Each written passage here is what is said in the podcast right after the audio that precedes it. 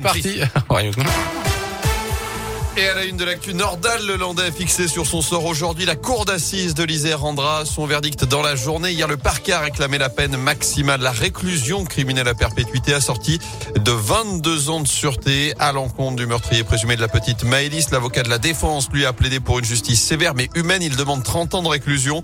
Aujourd'hui, Nordal le aura une dernière fois la parole. À suivre la visite de Jean Castex chez nous dans la Loire. Demain, le Premier ministre est attendu sur le site de Nexter, cette entreprise qui fabrique des véhicules pour l'armée à Rouen. Il en profitera pour annoncer un nouveau contrat avec la société ligérienne. Le chef du gouvernement ira ensuite dans un lycée agricole à Péreux pour rencontrer des jeunes effectuant le service national universel.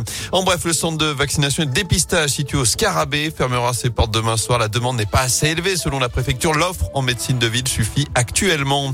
Quatre hommes arrêtés en Haute-Loire. Ces cambrioleurs présumés sont soupçonnés d'avoir gazé un habitant de Saint-Maurice de Lignon qui les avait surpris en flagrant délit dans, en flagrant délit dans la nuit du 4 au 5 février dernier. Les voleurs étaient seulement repartis avec un sac à main. Une patrouille de gendarmerie avait contrôlé les suspects un peu plus tard sans faire de lien avec le cambriolage dans un premier temps. Ils ont finalement été interpellés mardi d'après le progrès. L'un d'eux a été placé en détention provisoire, deux autres sous contrôle judiciaire. Le quatrième comparaîtra libre fin mars au tribunal du Puy. Avis aux amateurs de chocolat. Le chocolatier C'est moi de Sorbier propose ses invendus des fêtes de fin d'année. Ça se passe sur l'appli anti-gaspillage Too Good To Go.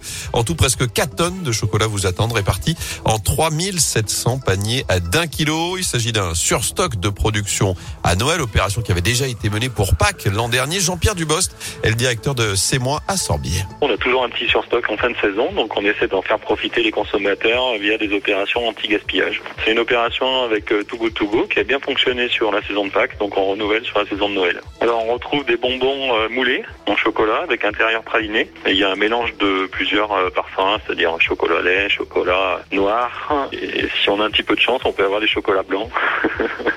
Mais ça dépend du mélange qui est fait. Le but c'est de réduire en fait euh, les produits à mettre à la benne, hein, à mettre au rebut, clairement. C'est d'éviter ça et du coup en faire profiter en fait les consommateurs via des prix qui restent attractifs, bien sûr. Ouais. Le paquet d'un kilo est vendu 3,99€. C'est trois trois fois moins cher qu'en temps normal et ça se passe pendant encore deux semaines. Il faut d'abord réserver son panier sur Too Good To Go avant de venir le récupérer à l'usine de Sorbier.